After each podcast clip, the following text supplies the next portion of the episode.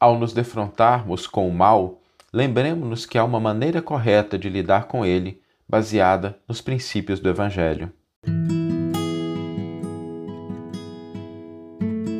Você está ouvindo o podcast O Evangelho por Emmanuel, um podcast dedicado à interpretação e ao estudo da Boa Nova de Jesus através da contribuição do benfeitor Emmanuel.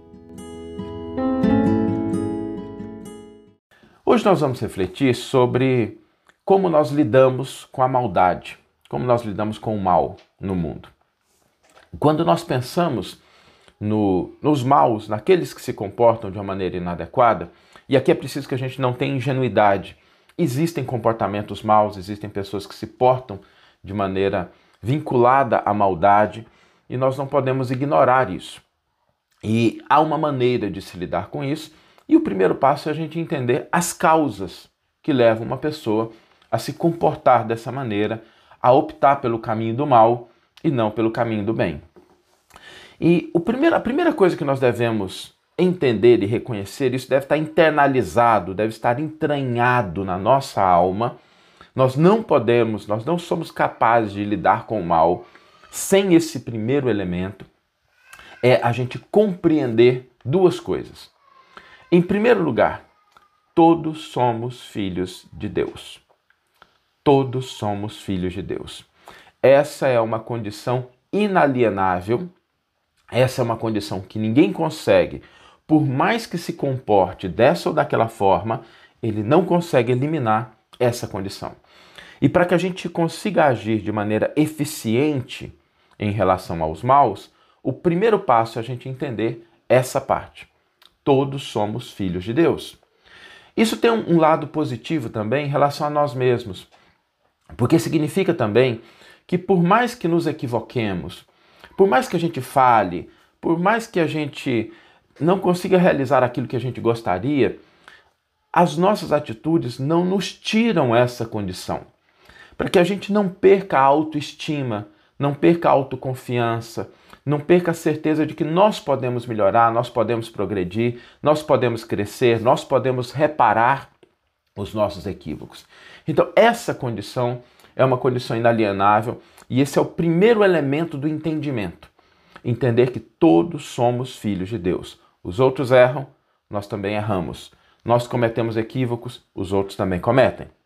Diferentes graus, diferentes posições, diferentes situações, não somos criaturas iguais, mas gozamos desse mesmo patamar, dessa mesma essência. Somos todos filhos de Deus.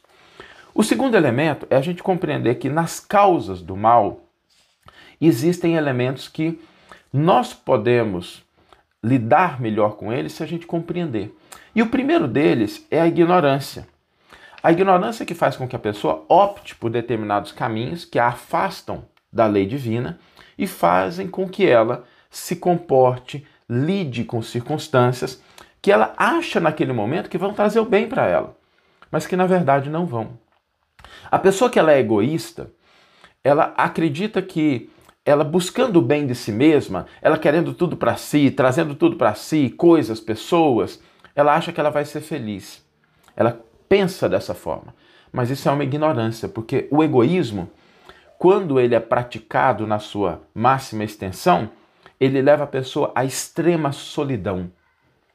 Porque o ápice do egoísmo é estar tá só a pessoa. E onde só está uma pessoa, impera a solidão. Então, muitas vezes, a pessoa que age de maneira maldosa, né? A pessoa que age de maneira inadequada, ela acredita que aquela atitude vai levar ela à felicidade e não vai. Por isso a maldade nesses casos decorre da incompreensão, da ignorância em relação ao que pode trazer a felicidade real.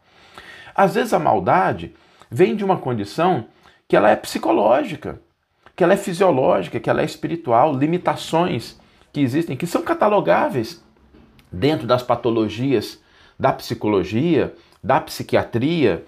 Às vezes existem causas que estão enraizadas nesses aspectos da fisiologia, da neurologia, da psicologia. A gente acredita também, a gente sabe que existem causas que são espirituais. Às vezes obsessões, às vezes influências de espíritos. E essas causas que fragilizam a criatura fazem com que ela caia mais fácil em tentações, que ela caia mais fácil diante de desafios. Então, esse esse entendimento nos faz ver que o malfeitor, ele é em essência um doente, mas um doente da alma.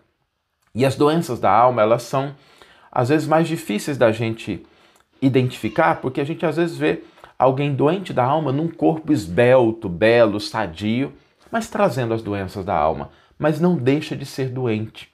Não é só porque a gente não enxerga que a patologia, seja ela do corpo, da mente ou do espírito, não esteja presente. Então, o primeiro passo são esses o entendimento desses dois elementos. E eles são igualmente importantes. Todos somos filhos de Deus e a causa da maldade reside, não raro, na ignorância, em fatores psicológicos, fisiológicos ou espirituais. Depois que a gente entende esse primeiro elemento, né, esse primeiro passo, essa primeira fase, que é a fase do entendimento, a gente passa para a segunda, que é a fase da ação. E nessa fase é fundamental que compreendamos que não se resolve mal com mal, porque mal com mal dá mais mal.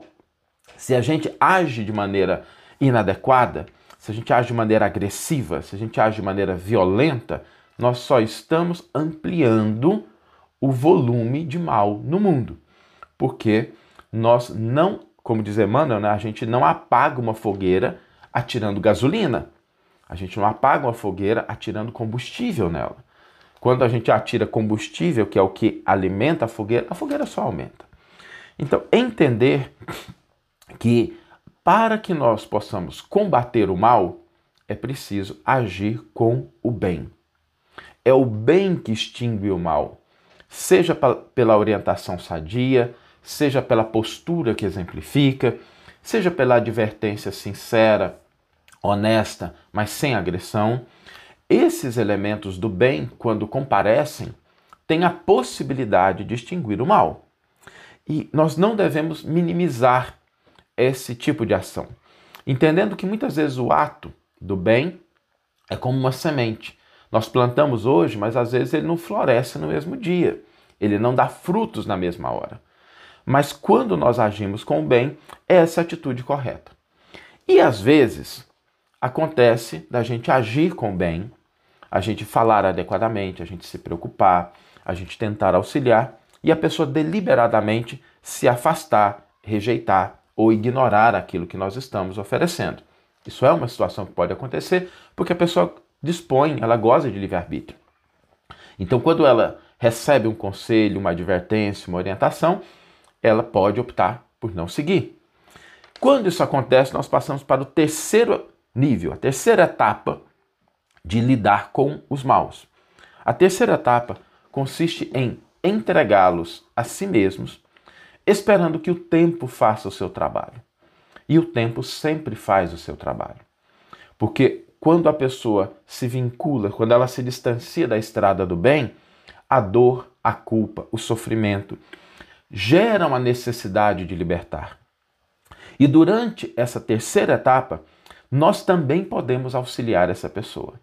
Nós podemos auxiliar essa pessoa quando ela começar a se movimentar na direção do bem, a gente está pronto, a gente não rejeitar, estender a mão quando ela caminha na direção da mudança, da transformação, mas a gente também pode auxiliar de uma maneira que é muito positiva quando a gente não cai na censura, quando a gente não cai na vingança, quando a gente não cai na agressão. Isso também é auxiliar. Então, mesmo nessa terceira etapa, em que nós não podemos fazer nada objetivamente, nós podemos auxiliar não fazendo o mal e utilizando um recurso extraordinário que está à nossa disposição em todas essas etapas, que é a da oração. A oração é um veículo precioso que sensibiliza as fibras da alma do outro e nossas. Porque quando nós oramos por aqueles que praticam o mal, não raro acontece um duplo benefício. Nós externalizamos pensamentos positivos que podem auxiliar a criatura e nós sensibilizamos o nosso coração em relação à nossa condição de humanidade perante o próximo. Então, quando nós falamos de lidar com o mal, é preciso que entendamos esses três níveis, essas três etapas. A etapa da compreensão, a etapa da ação do bem e a terceira etapa, não praticar o mal e auxiliar com as nossas vibrações, com as nossas orações. Quando nós entendemos essas três etapas, a gente consegue lidar efetivamente com aqueles que, no mundo, vitimados ou pela ignorância, ou pelos transtornos fisiológicos, psicológicos ou pelas doenças espirituais, eles trazem essa conduta que a gente não pode fechar os olhos para elas, mas que existe uma maneira certa, segundo o Evangelho, que nós possamos lidar com essas situações. E é importante a gente entender em que nível dessas, desses três, é, dessas três etapas nós estamos. Nós estamos ainda no nível em que a gente está buscando compreender aqueles dois elementos, né? que somos filhos de Deus e que as causas derivam, às vezes, de problemas de natureza fisiológica, psicológica, espiritual ou da ignorância da pessoa. A gente ainda está nessa etapa, porque às vezes a gente acha que já está na outra e a gente ainda está tentando compreender essa. Ou nós estamos na segunda, em que a gente já compreende e pratica o bem, ou nós estamos na terceira, já fizemos tudo que era possível, né? esgotamos as nossas possibilidades e cada um sabe a quantidade de recursos de que dispõe, já esgotamos isso e a gente está na terceira etapa, de aguardar sem agredir, de agir quando a pessoa se movimentar na direção do bem e orar sempre para que a pessoa melhore.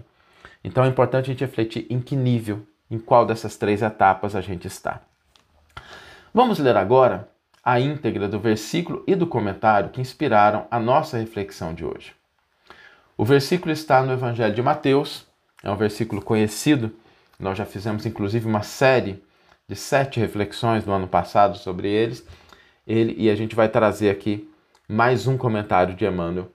O, está em Mateus 5,44 e diz: Eu, porém, vos digo: amai os vossos inimigos e orai pelos que vos perseguem. Emmanuel intitula o seu comentário Motivos para socorro aos maus. Todos aqueles espíritos interpretados como sendo maus são irmãos nossos, criaturas do Criador, quanto nós mesmos, credores de auxílio e consideração. A maldade, em muitos casos, provém da ignorância que compele o ser a comportamento infeliz, reclamando assistência educativa. Às vezes, a crueldade não é senão doença catalogável na patologia da mente, agravada em muitas ocasiões por influência obsessiva, solicitando ajuda curativa ao invés de punição. Muitos criminosos são companheiros que não resistiram às tentações trazidas de existências passadas, incursos em faltas das quais somos passíveis em nossa atual posição de consciência endividada perante a lei. O malfeitor no cárcere ou em cumprimento da pena que lhe foi combinada é semelhante ao enfermo no hospital ou em tratamento adequado, requerendo compreensão e apoio fraterno. Ninguém experimenta alegria ante as vítimas do mal, como ninguém sente prazer diante do vizinho que a moléstia perturba. Mas assim como o doente do corpo exige medicação, o doente da alma requisita socorro. Tanto quanto não será possível prever a extensão do incêndio sem medidas que o combatam, ninguém pode acautelar-se contra o alastramento do mal sem a colaboração do bem que o elimine. Quando a pessoa conhece as próprias responsabilidades e pratica o mal mesmo assim, entreguemo-la a si mesma, convencidos de que essa pessoa carregará no subconsciente a dor da culpa até que se liberte pelo sofrimento da sombra em que se envolveu. Situemo-nos em lugar dos nossos irmãos caídos e verificaremos que eles precisam muito mais de assistência que de censura. Quando as circunstâncias nos impeçam o abraço fraterno imediato aos que nos feriram, não nos esqueçamos de que, ainda assim, ser-nos-á possível auxiliá-los sempre através da oração. Que você tenha uma excelente manhã, uma excelente tarde ou uma excelente noite e que possamos nos encontrar no próximo episódio.